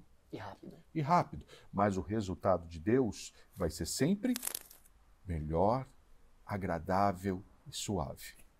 E eu acredito que o resultado de Deus é que a gente não se perca. Hum, boa. Que eu posso estar cercado de milhares de pessoas, mas posso estar perdido. Perdido com o resultado, perdido com a multidão, perdido com os aplausos. Nossa, cara, acho que você falou tudo. O maior engano talvez seja esse, né? Maior engano. Do, do diabo. De repente, é, você vai prosperar e vai se perder e talvez esse- essa seja a maior queda. Sim. Porque você não consegue É que nossa, Se encontrar. a nossa geração, Gui, Wes, é assim, o que eu penso, tá, Bispo? É a geração do espetáculo. Sim. É a geração É. do resultado de luzes, Sim. de foco, de telas. Sim. Nunca se viveu tanto assim, É. né? Uma, É o uma- ostentar. É Isso. É, a, a minha esposa, ela, ela é psicanalista e ela fala muito isso. Antigamente você tinha que ser, então você tinha que ser algo. Sim. Hoje, não. É. Hoje você precisa. Aí passou para a geração do ter, não. Hoje só a aparência já tá bom. É, Só aparentar é, ter. é verdade. Entendeu? É verdade. Só o, o, o É. já tá bom. Né? Então, ser, ter e aparência. E Você tem aparência. razão. É verdade. Eu, eu lembro. Ah, lembrei agora. Uma situação no ministério. Esse momento de escassez, de, de dificuldade para pagar o aluguel. Chega uma pessoa na igreja com dinheiro ilícito e ela diz assim: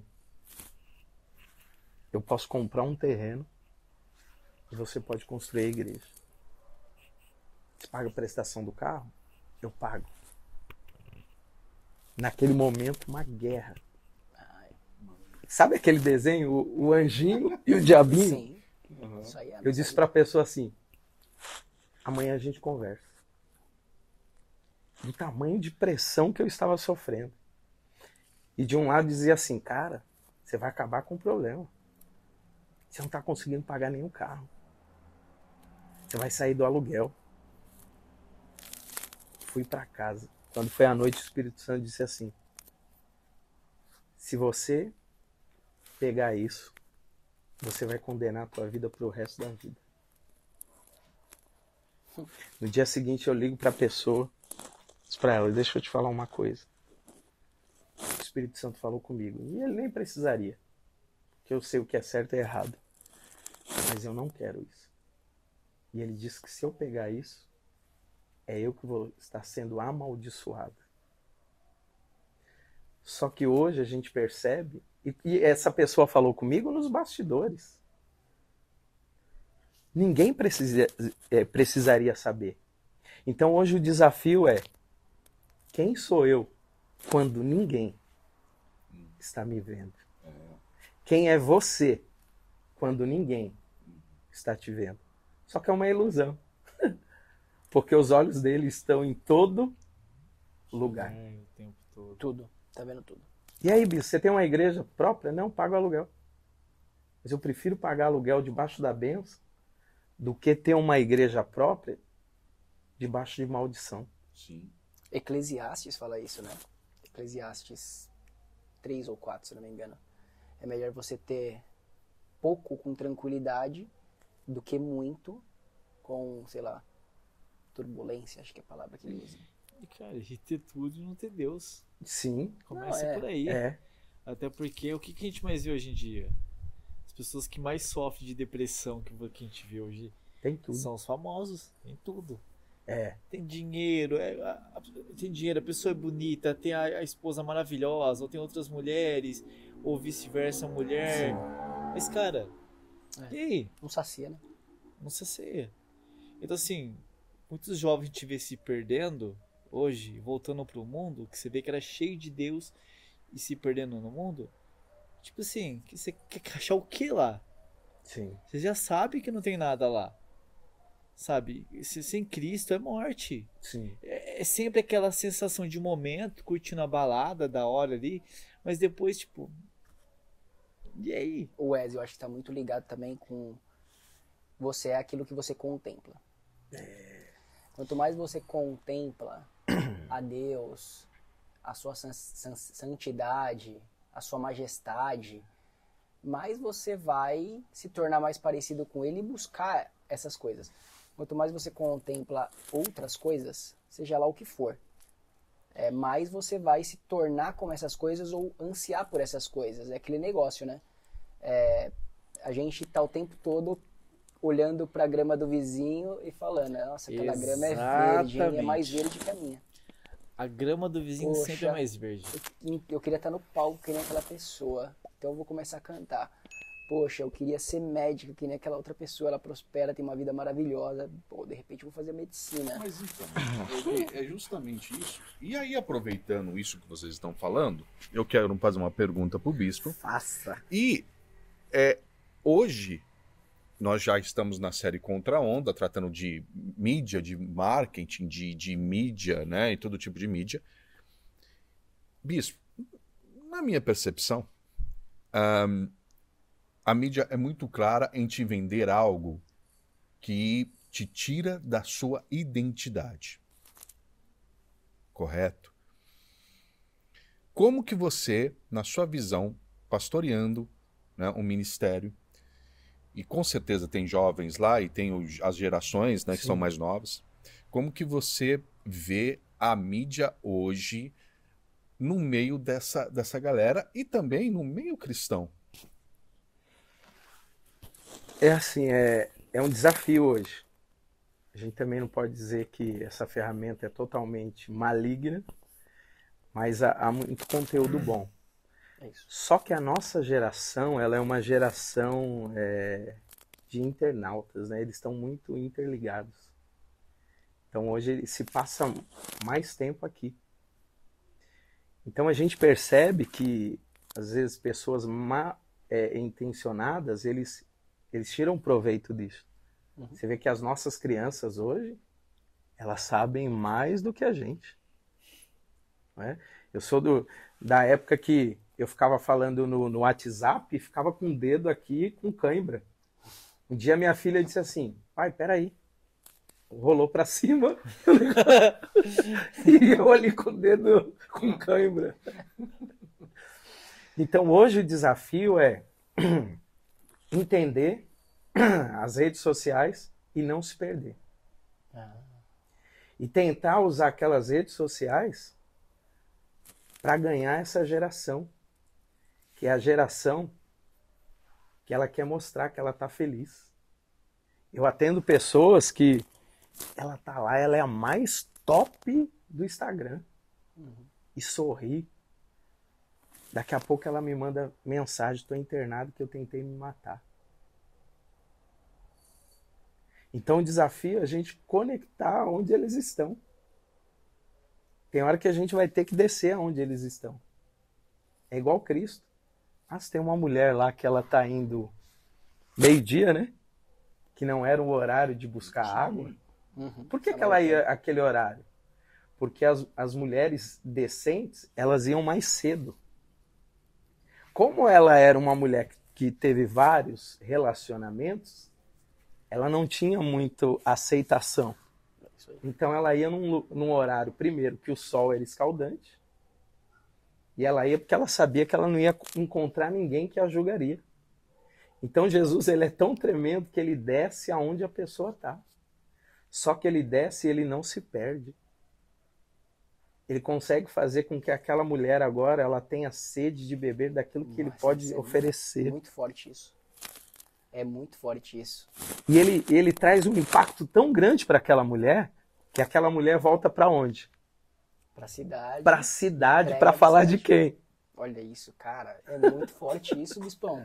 Então a gente precisa entrar nas redes sociais com esse impacto Nossa, de trazer algo que seja atraente para essa geração, mas sem a gente se perder. Isso é aí, eu tô indo ali, mas eu tenho uma identidade. Eu não sou esse camarada é aqui. isso aí. Uhum. Isso aqui não me define. Isso aqui é só uma ferramenta que eu estou usando para ganhar esses que muitas vezes estão perdidos. Peraí, mas você tem 3 milhões, você tem 1 um, mi- um, um mil, 2 mil, 3 mil, isso aí não me define. É isso. O que é que me define? O meu quarto. Pô, O que é que me define? A minha renúncia. é isso, né? Eu disse pro Gui, Deus não se impressiona com, a- com as minhas conquistas. Não mesmo. Ó, momento do testemunho. Poxa, eu andava a pé, eu comprei uma, um carro tal, eu, eu pagava aluguel e agora eu comprei uma casa. Pô, que legal. Os irmãos, Deus está nem aí. Sabe o que impressiona Deus? Quando vem o, o diabo com uma proposta dessa, eu tenho que olhar para a proposta, dá vontade de comer, eu cheiro, falo, não é para mim. Não quero. Peraí, Jesus, você tá com fome, cara. 40 dias sem Hum. comer. Uhum. Transforma essas pedras em pão. Jesus olha, a barriga ronca. Ele olha para o pai e diz: Nem só de pão, o... mas sim de toda. Palavra que Quer dizer, eu não vivo pelo imediato. Eu tô olhando pro propósito. Nem. Nem. Amém. Amém? E a gente tava falando lá, né, que a gente tava discutindo aqui. Será que hoje Jesus teria TikTok, Instagram, YouTube, etc? É, E aí a gente chegou à conclusão É. que é, cara, eu acho que Jesus teria todas as redes sociais. acho que ele usaria essa Ele ferramenta. usaria tudo. Sim. Jesus usaria tudo, porque Jesus usou na época. Quer ver dele, o marketing dele? Ele curava aqui o Wesley, né? Rodrigo. O Rodrigo. Rodrigo. Wesley. Eu. Rodrigo. Ele curava o Rodrigo e falava assim: não fala pra ninguém. Uma E- boa. O que, acontecia? entendeu? Aí falava. Era o marketing reverso. Era O marketing reverso. É o cara. reverso. Cara, é, é, é por isso que assim, ó, a, a minha passagem favorita é, é Isaías 40, 28. Que os pensamentos de Deus São- são, in- insondáveis. Não tem como você, meu, esquadrinhar o que Deus vai fazer. Essa é a maravilha. É. Essa é a maravilha. Ele vai fazer, mas não, não, não importa o que você tá passando. O que, que vai acontecer, o que que... É isso. Sabe? E a gente fica tentando adivinhar o que, que Deus vai fazer, qual que é o próximo passo, o porquê disso, o porquê daquilo. Bispo, isso não depende do seu limite, do seu... Vou pagar o aluguel. Não. Eu pago. Eu É. faço. A questão é: Só vive. Só vive. Deixa o céu guiar. Olha, cara, assim. Deus. Ó, é é bem rápido, Gui. Não, mas não precisa ser rápido. Não, não. É. hoje, hoje tem tempo não, né, Gui? Ele tira o povo do, do Egito. E lá no Egito, primeiro, eles é- eram escravos. Sim. E escravo só olha para onde? Pro chão. Quando ele leva o povo para o deserto, e aí eles vivem o- em que? Em tendas. Uhum. Qual era o sinal quando eles tinham que partir? Eles tinham que olhar para onde? E a nuvem está onde? No céu. Então o guia deles não estava embaixo, estava em cima. Sim. Então, é, ó, eles são escravos, olham para baixo. Tira eles do Egito. O sinal é, vocês vão ter que viver olhando para o céu. Por quê? Quando a nuvem se mover, é hora de desarmar as tendas. Uhum. Olha que tremendo. Sim. Então hoje o desafio não é olhar para a terra, é olhar para o sinal que está no céu. Sim. Nossa. Quando a gente olha para o céu, a gente não está preocupado com o que está acontecendo na terra. Sim. Por que, que a gente se preocupa? Por que, que eu me preocupava? Porque eu estava olhando para a terra, Uhum. A mente escravizada. a mente escravizada. eu, apesar de ser salvo na igreja, se eu não tenho o Espírito Santo a me conduzir e a me levar a olhar para cima, eu fico com a mente escravizada. A- a- eu, eu- eu- eu falo com a minha esposa, o bispo, e como psicanalista, ela, na verdade, ela combate a psicanálise e usa a Bíblia. Que top. Então, o que que acontece? É, eu falo, você tem um dom. E um dom renovador que Deus vai derramar sobre as pessoas. Curar a mente das pessoas. É o que mais precisa hoje, Rodrigão. A Joyce Meyer tem um, um livro, Batalha Isso da mente. da Mente. É. Essa mulher braba também, né, velho? Batalha Tem da esse Mente. livro. Vamos deixar um pouco polêmico esse, esse, esse Vai. podcast. Vai, porque, vai, né? vai que vai. Porque o Wesley gosta das polêmicas. O microfone assim, cara, eu fico com medo, cara. Eu fico pensando assim, pô, a gente vai ter que cortar. O Pedro vai falar. Mas aqui não tem corte não, galera. Assim, a gente. Aqui é real, a gente não corta nada, não. Tanto que desligou a TV ali. É, ô gente Rodrigo, o que aconteceu Eu- eu- aqui? eu- Produção, eu por favor. esqueci, galera, eu esqueci de trazer o, o, o Tá cabo bom. de força, É o cabo de aí. energia. Tá tudo certo, pode. É, tá passando aqui, espiritualmente. Bispo, Uhum. vamos lá. Uma coisa que eu gosto de ouvir a opinião de todos os homens de Deus, assim. E eu acho importante, assim, cara. Porque é uma coisa que tá latente nas redes sociais, principalmente essa semana. Que tá latente na. na- Eu, cara, eu sou muito escatológico. Eu tô ali, eu fico, minha mente fica. Pra mim, somar um mais um é dois, dois mais dois. Eu sou de fácil percepção das coisas. Na sua opinião, volta de Jesus, tribulação, que, que você acha que vem primeiro, que vem depois? Nós sabemos que existe várias ramificações, tem um povo A que acredita gente ia falando no- sobre no- isso, no, né? no- no pré-tribulacionista, pós, tal. Eu acredito assim. O que vier, amém. É a certeza que a gente tem que ele vai voltar. Sim. Se é pós, se é pré, se vamos passar, É. se não vamos, se...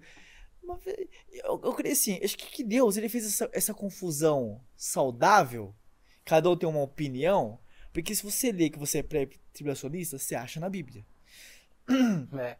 Se você vê que é- você é pós-tribulação, você vai achar na Bíblia também pra definir o seu ponto de vista.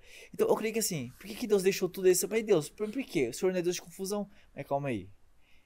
Eu Acho que Deus deixa assim pra você andar preparado. Se for pós, pré. Meu irmão, você é cristão. Você tem que estar preparado pra tudo que vier. Sim. Qual que é a sua opinião hoje? O que, que você prega a respeito disso? Nós viemos conversando isso no carro. Olha só, espírito é o mesmo, né? Uhum. E eu era pré. Eu tinha toda a fundamentação para falava, ah, a Bíblia fala que se os dias não forem abreviados, até os escolhidos, né, se perderiam, enfim. Só que aí é, eu dizia assim, não, Deus não vai deixar a gente passar por isso. Aí um amigo meu falou assim, tá, e o que você me diz os missionários que estão morrendo aí nos países muçulmanos? que você me diz naquele é, aquele missionário que está perdendo a cabeça? Que a família dele Os filhos estão morrendo e as pessoas estão dizendo: ou você nega, ou teu filho vai morrer. E o filho morre. Quer dizer que Deus é injusto? Vai deixar ele sofrer e vai poupar você? Uau, não tinha para pensar nisso. Então hoje eu penso que a gente está vivendo uma tribulação. Sim. A regulamentação das redes sociais. Uhum. Isso aí vai acontecer. O governo atual. Hoje em dia, você não pode mais, por exemplo, as igrejas grandes que têm uma, uma grande visibilidade na internet. Ele não pode orar falando o nome de uma entidade. Porque É. senão ele recebe é um crime. processo, é um crime é um crime, é intolerância religiosa. intolerância religiosa. Então eles conseguiram incluir. Antigamente não, você tinha direito a isso, era inviolável. Hoje não. Então a gente percebe que você falar de determinados grupos, a tua igreja pode ser fechada. Falar de pecado. Você vai falar de pecado, por exemplo, tem pastores falando que a Bíblia precisa ser atualizada. Então é mais ou menos assim, o camarada está numa vida pecaminosa, só que o padrão de Deus está aqui. Só que ele quer fazer, ele quer descer o padrão de Deus ao padrão dele de pecado. Então ele diz que determinado tipo de comportamento, não, isso aqui era para a época. Hum. Não, não era bem assim. Se fosse então. Deus Jesus não falou de determinados comportamentos. Tem que atualizar. Loucura. Então a gente percebe que a gente já está vivendo um tempo de apostasia. É. E isso não é no mundo, é dentro da igreja. Pastores de, de grandes renome, pastor de multidão. Que o camarada abriu a igreja dele e falou: Nós aceitamos alguns tipos de comportamento. Uhum. E a gente olha e fala: Meu Deus, esse cara eu segui ele por muito tempo. Eu fui edificado por esse, por esse amado. E agora, quando você olha no final dos dias que era para ele estar tá, tá, tá vivendo o bom É combate, isso que eu vejo acontecendo. acabando a carreira, mas guardou a fé, ele está perdendo a fé. Então eu percebo que a gente já está passando. O evangelho de novo da conveniência. Isso. Bispo, mas de verdade, eu acho, eu, e, e eu creio também, eu acredito que é muito falta do posicionamento da igreja, porque nós somos mais. É a mesma coisa, a gente acabou de falar do, do povo que saiu do Egito. Eles eram, quando eles saíram do Egito, eles eram em números bem maiores do que os, os, os seus repressores, que eram egípcios. Era mais de 2 milhões de pessoas. Poxa vida. Então a mente do escravo escraviza ele de tal forma que ele não tem a noção de que, oh, somos mais. O elefante. Sim, O que, que prende o elefante? Uma cordinha numa estaca. Você vê? justamente. E aí, se nós somos mais e somos igreja, e, e- e- e isso, é, é, se a gente for pegar uma. Logo, não sei se vai sair, o, o IBGE já está relatando alguns, alguns dados, mas eu acredito que nós somos mais. E se nós pararmos e não nos posicionarmos como igreja, como igreja que realmente defende o evangelho e fale a verdade e defenda a verdade, que a verdade é uma pessoa, que é Cristo Jesus, nós vamos continuar sendo escravos. Você falou tudo. Cristo Jesus. Mas assim, nós somos mais. Mas nessa peneira, quantos são mais? É justamente isso. A Bíblia dá a entender, né, que nos últimos dias, é, dentro da igreja vai ter uma separação, né? É, é a parábola das virgens, né? É muito- Prudentes e as que não levaram Sim. óleo reserva. Sim. As virgens é uma referência à igreja. É 50% salva, Sim. 50% Porque aqui dentro da esses ícones do evangelho que nós estamos vendo eram caras relevantes. E que hoje você olha dá dó. Você fala, meu, o cara, ele tinha um poder de influência, só que agora ele se perdeu. E aí ele fala de atualizar a Bíblia. Tem um cantor que fala que é, o nosso general é, é Cristo é, é ditadura. Alvo mais que a Ah, é. neve é preconceituoso, o louvor. Meu Tem coisas terríveis, né? É. Ô, Bispão, você quer continuar? Não, e, é- e, e e enfati- enfatizar, né? E tem aquela questão que Se você. Porque assim, eu acredito que Deus ele trabalha com alguns padrões. E Wesley, na minha humilde opinião. Que, que padrões? Em nenhum momento Deus fala em retirada na volta dele. Ele fala em guardar quando cita a tribulação. Mas em nenhum momento fala em retirada. Mas o que? A humanidade mudou de, de- da época de Adão até pra cá? Tá, mudou. Deus, né? Se cansou do povo de novo. Veio o dilúvio. Mas não adiantou. O povo continuou. Então, assim. Mas a gente, veio daquela geração. né, Daquele, daquele povo. Né? Então, assim. Então, se a gente é descendência daquele povo, por que, que a gente é mais bonito agora, nossa vez? A gente vai. E tipo assim, porque agora vai ser o acontecimento, o checkmate. Sim. Voltou, é, acabou, não, vai, não é, é, A gente sabe a, a decisão a final, final, como vai acabar isso. Né? Então, assim, eu acredito que Deus vai nos guardar. Mas. Tem- Vamos Deus passar vai- pelo fogo. Vamos passar pelo fogo. Não tem jeito. Né? Entendeu? Sadraque, Mesaque e Abednego passaram pela fornalha Com uma diferença. com ele. Acabou. É isso, com ele. Acabou.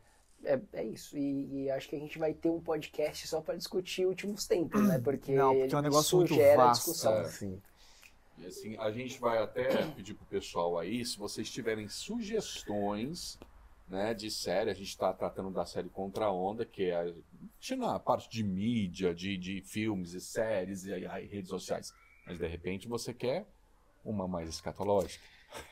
Aí, aí, Deixa eu aí, contar pra vocês. Aí, aí vai ser difícil com o Wesley, né? Eu postei um trecho do, de uma fala minha aqui do podcast, no Shorts, que fala da volta de Jesus, né? Que, que eu acredito assim, bispo, que a gente não tem mais tempo. Mas não o tempo na questão que ele vai voltar amanhã. Mas a gente não tem mais tempo de a gente ter a liberdade de falar do evangelho. Porque não é possível que só eu tô enxergando a- ali que- o que tá acontecendo. Né? E, e você falando da sua opinião, glória a Deus. E os meninos já sei da opinião deles, que é igual a minha. Então, assim, meu, é possível que as pessoas não estão vendo. Eu, eu falo isso nas pessoas que estão saindo da, das, da igreja, que, que não estão se preocupando. Falei, gente, mano, é agora, agora. No final, o povo tá. É igual você tá no aniversário da festa, hora do bolo, você vai embora. É sempre no final. Fala aí, Bispão, que a gente tava falando no, no carro, né? O diabo foi tentar Jesus no final dos 40 No final. dias. Tava quase lá, galera. Tava quase O lá. problema não é como a gente começa. É. Como a gente vai terminar. Terminar. Esses homens que eu estou relatando, eles começaram bem. Mas e o fim deles? É.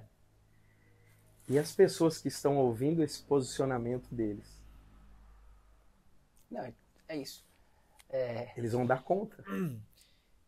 Se Ah, é. você fizer um desses pequeninos caírem, É. Tropeçar. antes Você tropeçar, antes fosse você amarrar uma corda no seu pescoço, uma pedra e jogar ao fundo do mar, do rio.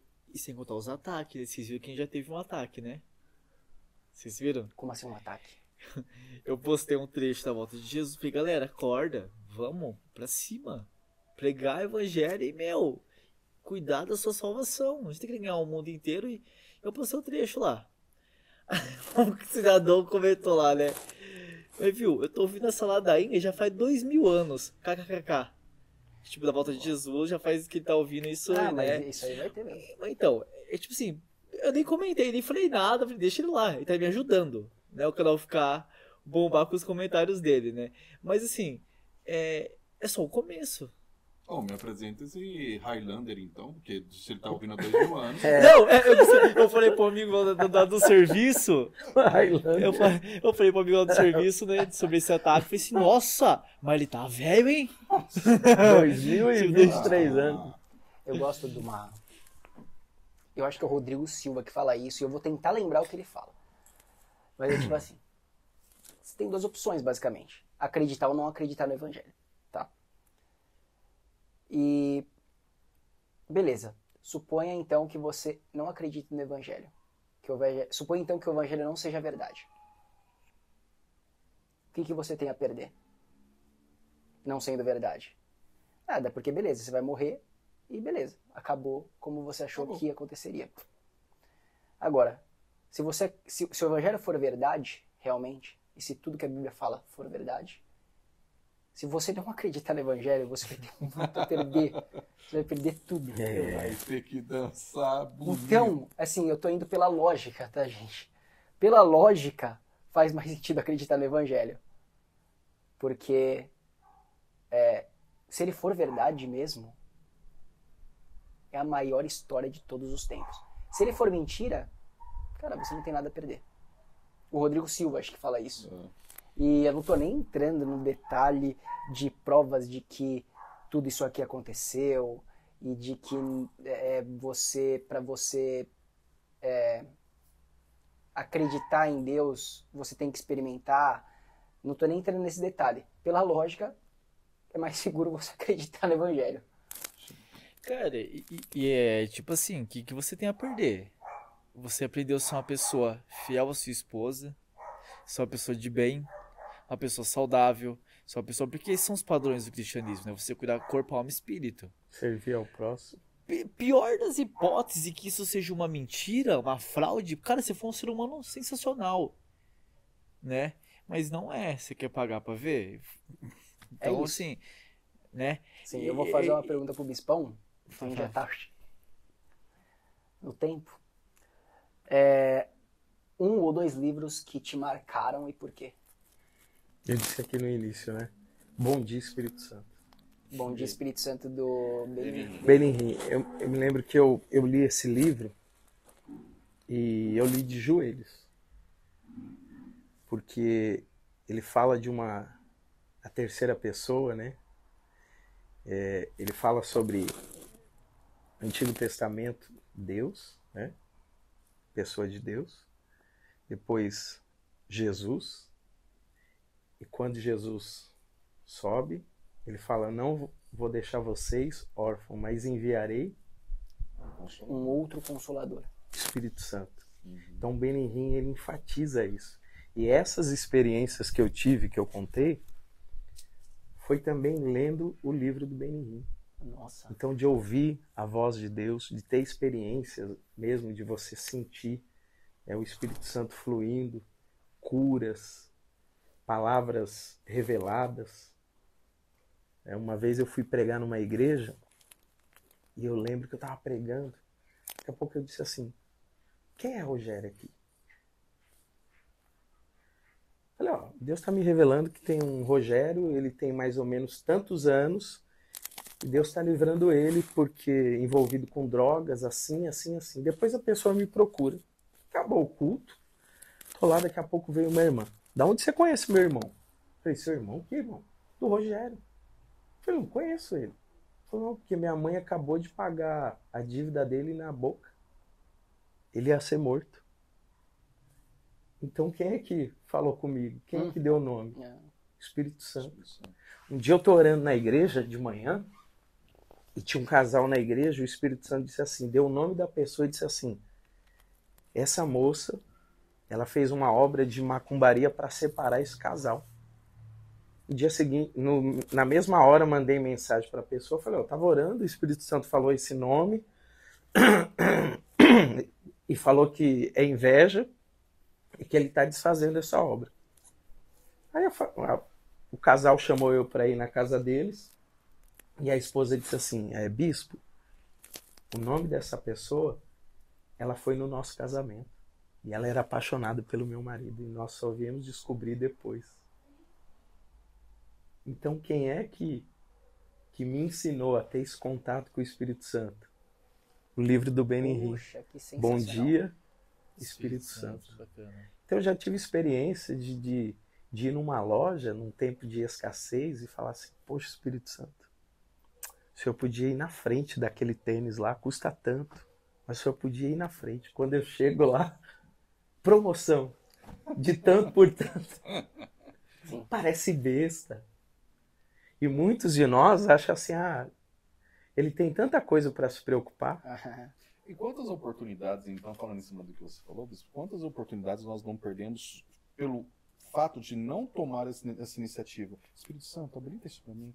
Deus, faz aquilo para mim. É. Coisinhas pequenas, mas que, meu, Estacionamento de shopping. Ah, isso a gente pede direto. A minha esposa, então, é especialista nisso.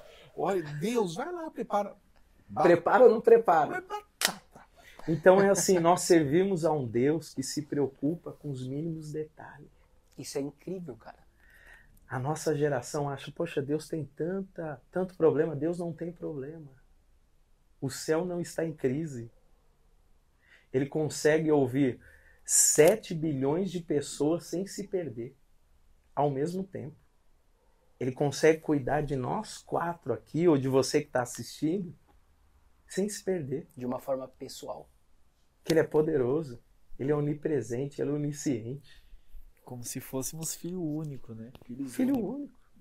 Não é isso? Mais atenção que se você fosse filho único, meu amigo. É, mas- é pessoal, é personalizado. Então, quantas vezes você já não pensou assim, poxa, eu queria comer tal coisa? Daqui a pouco alguém vem e te convida para ir comer num lugar. você ou- só pensou, né? só pensou.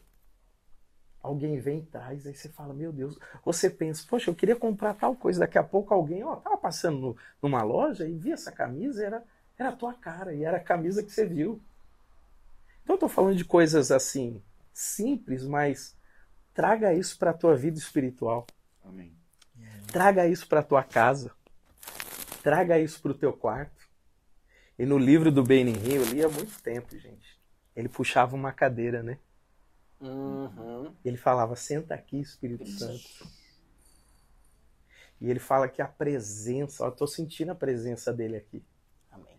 E a presença enchia aquele quarto. Amém. Ele passava ali cinco horas orando. Ele diz que uma vez, quando ele sai do quarto, a presença era tão grande que a, a mãe dele foi jogada para a parede.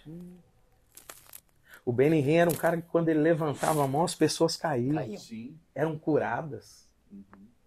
Então, assim, será que foi só para aquela época? Com certeza. Qual que é a diferença daquela época para. A única diferença é que naquela época ele gastava tempo no quarto. A nossa geração não quer gastar o tempo no quarto. Ela quer gastar o tempo na selfie. Ou fazendo no braço. O que é a selfie?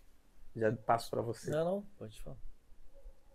É eu me idolatrar. Uhum. Por que, é que eu tiro tanto selfie? Que eu me idolatro. E Cristo nunca quis que a gente se idolatrasse. Eu gosto de ver o homem que eu sou. E o evangelho é o quê? É eu olhar o outro. É eu me preocupar com o outro. É eu servir o outro, é eu amar o outro. Eu costumo dizer, bispo, que o evangelho ele tem uma tradução. O evangelho é igual a entrega. Se você não se entrega, se você não se. O que, que Cristo fez? Mataram Cristo? Não. Ele se entregou. Ele se entregou. Forte. Forte. Então é isso. Eu recomendo esse livro. Vou ver se eu compro e releio. Porque é, é riqueza. É... Algumas pessoas chegam a nem acreditar. Só que se você olhar, por exemplo, Estevão. Nossa. Se você Nossa, olhar Estevão. Felipe, ele está pregando, daqui a pouco o Espírito Santo arrebata ele pro deserto. Tem uma carruagem do, do eunuco, né? Não lembro. Uhum. Sim. E o Espírito Santo fala: se aproxime, ele está lendo Isaías. E não tá entendendo. E ele pergunta: você entende? Ele diz: não, não, tem ninguém que me explique. O etíope. Isso. E ele começa a ensinar, a explicar. E daqui a pouco ele diz assim: o que me impede de ser batizado? Ele diz nada. Eles descem ele é batizado e dali ele é tomado para outro lugar. Então, assim, isso a gente pode viver nos dias de hoje. Experiências sobrenaturais. Só que a gente está tão preocupado com ter, um ser, um ser não, né? Com, com ter, Sim. com, Com aparência. com aparência, que a gente perdeu o momento de quarto que ninguém vê. eu me converti e eu orava cinco horas por dia, entre Bíblia e orar. E meu irmão mais velho, ele dizia assim, mãe, esse menino tá ficando louco. Ele tá igual a tia. Ele é maluco. Ele fica nesse quarto cinco horas. Os anos passam. Meu irmão se converte. E aonde ele ora? Aonde eu orava. Eu tive a oportunidade de ungir meu irmão como pastor. Hoje ele tem uma outra igreja. Hoje minha irmã é, é líder da dança. Hoje minha, minha mãe serve comigo. Hoje minhas cunhadas, minha sogra, Amém. meus sobrinhos, sobrinhas. Quantas vezes você não intercedeu? Quanto tempo você não intercedeu dentro daquelas cinco horas? Eu fui o primeiro a me converter. E minha família dizia que o, o samba estava família? Na veia. na veia. Então, quando eu, eu ia orar, eles ligavam o som no último volume. Eu parava de orar. Então, eu tinha que esperar todo mundo dormir para eu ir para o banheiro orar. Um dia eu estou no banheiro orando, o Espírito Santo disse assim: Por que, que você tem que esperar todo mundo dormir para você orar? Eu disse, Jesus, porque eles fazem muito barulho. Ele disse: Você não entendeu que aqui você é luz? E aonde a luz chega, as trevas têm que ir embora? Comece a se posicionar. Que, que você interrompe no momento que você está falando comigo e quando chega alguém? Porque quando chegava alguém, eu me levantava. Eu disse, ah, é, Espírito Santo? Ele disse, é. Então, quando eu estava orando, que eles entravam, eu continuava orando. Daqui a pouco, o céu, a luz começou a entrar naquela casa. Quando eles ligavam o som no último volume, minha mãe dizia assim: desliga que teu irmão está orando. Glória a Deus. Quando meu irmão entrava no quarto, que via que eu estava de joelho, ele, desculpa, ele saía. Porque eu comecei a me posicionar. Então, quando a gente entende quem nós somos em Deus e quem é que está conosco, Quando eu tenho identidade de quando filho, eu tenho né? identidade de filho, não importa o ambiente que eu esteja, se tiver em trevas, eu sou luz. Uhum. E a luz no escuro, ela brilha. Ainda que seja pequena. Uhum. Por exemplo, você está numa escuridão, um farolete de luz, você fala, eu estou vendo algo ali. É isso que essa geração precisa. Amém. De servos e servas que sejam luz. Amém. Amém. Poderoso. É. Coloca Muito mais- bom. Dava, dava, pra, pô, dava pra gente conversar. aqui. Coloca mais uma horinha aí.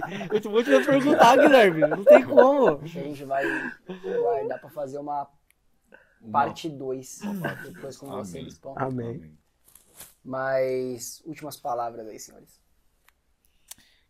Cara, Manda beijo se não tiver. É. Não, bispo, é glória a Deus pela sua vida. Que Jesus ele possa Amém.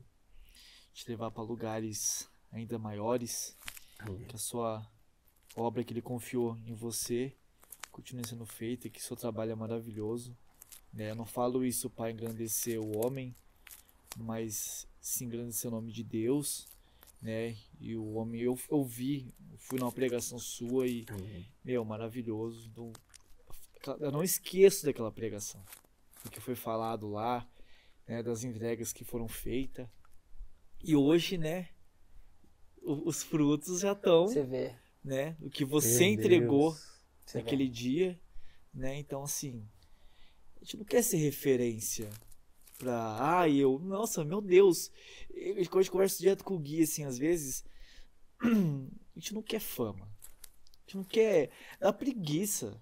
Eu quero Jesus, Amém. sabe? Em, em fazer ele conhecido. A nossa vontade, né, Gui? A gente tava conversando, né? Acho que tá do Rodrigo também. Deus, eu, o que, que você me ama na vida, fazer da vida? De me perguntaram isso, mas tipo assim, foi no sentido financeiramente, é, profissionalmente. Falei, mas caramba, velho. Eu gosto de falar de Jesus, o que, que eu vou responder agora? Então eu falei pro Senhor, Deus conhece o som dos corações. Eu falei, Deus, eu amo, viver, quero viver disso. Amém. Sabe? Então, eu vendo o seu testemunho, o passo de fé que você deu, né? Tipo assim, eu não tenho condições, mas, meu, vai e faça. Né? Digno gente- trabalhador do seu salário. a gente Sim. crê que o, que o podcast, o principal foco é alcançar vidas, né? Onde Deus vai nos levar, pouco importa. Se, se uma vida for alcançada, o Rodrigo disse isso uma vez, né? Pra gente, foi um trabalho muito bem E feito. se foi, a gente quer ouvir te- o testemunho aí. Contate a Amém. gente nas redes sociais, porque isso é, fortalece a nossa fé. Isso porque eu falei que últimas palavras rápidas. Ele contou É. um testemunho inteiro. né? Rodrigão, Encerra aí, Rodrigo. Valeu, Bispo. Prazer receber você. Prazer, né, é, entender e escutar do seu testemunho como um homem de Deus, um homem que está na obra e isso vem edificar cada vez mais as nossas vidas. Muito obrigado mesmo. Viu? Amém. Quer falar alguma coisa, as últimas palavras? Eu acho que é só agradecer Amém. por essa oportunidade de, de conhecer o podcast de vocês. E estou muito feliz porque, assim, é, acredito que vocês têm conhecimentos, formações, poderiam estar aí em tantos lugares, mas vocês decidiram se dedicar para o reino. Amém. E a gente sabe que é, não é fácil a renúncia, mas é, o sabor da renúncia é muito bom, porque quando você começa a colher os frutos, talvez agora ainda está no início, talvez agora vocês não vão ter tanto feedbacks, mas quando isso começar a crescer, quando vocês começarem a, a atingir multidões, pessoas, né? É primeiro que isso muda a gente, né? Amém. muda a gente. É o que você disse, perguntaram de algo material e você não, não soube dizer. Porque você respira Deus. Uhum. A gente está tão envolvido com Ele que as demais coisas Ele, ele, ele Ele prepara. acrescenta. A gente quer Ele, a gente quer estar envolvido com Ele, respirar Ele, acordar com É Ele. isso. Então que Deus possa abençoar vocês e que, Amém. que a relevância vai vir aí porque é Amém. pro reino. Amém. Amém? cremos. Deus abençoe. E quero te agradecer. E é, eu sempre falo isso, eu creio muito que Deus une não só pessoas, mas propósitos. Propósito. Eu creio que os nossos propósitos eles estão unidos, não só o meu e o seu, mas o de todos aqui. Sim. Então, te agradeço. Tamo junto. E parte 2, parte 3, parte 4, você já está convidado. Fechou. E vocês vão no meu Mas podcast. com, com certeza. Oh, depois, a gente, depois a gente divulga aqui. Top. Deus abençoe. Galera, ficamos por aqui. Fiquem com Deus. É... O que, que é? Família em Cucar. Família em Em Cucar. Cucar. Mãos a todos e compartilhe aí nas redes sociais. Compartilhe com quem você acha que vai ser edificado ouvindo a história do Bispo Alan, os testemunhos e a nossa conversa. Ou quem não acha também, manda pra tia tribulada, manda pra todo mundo. É isso. Mas fiquem com Deus, ficamos por aqui. Um beijo. Deus abençoe. Deus abençoe.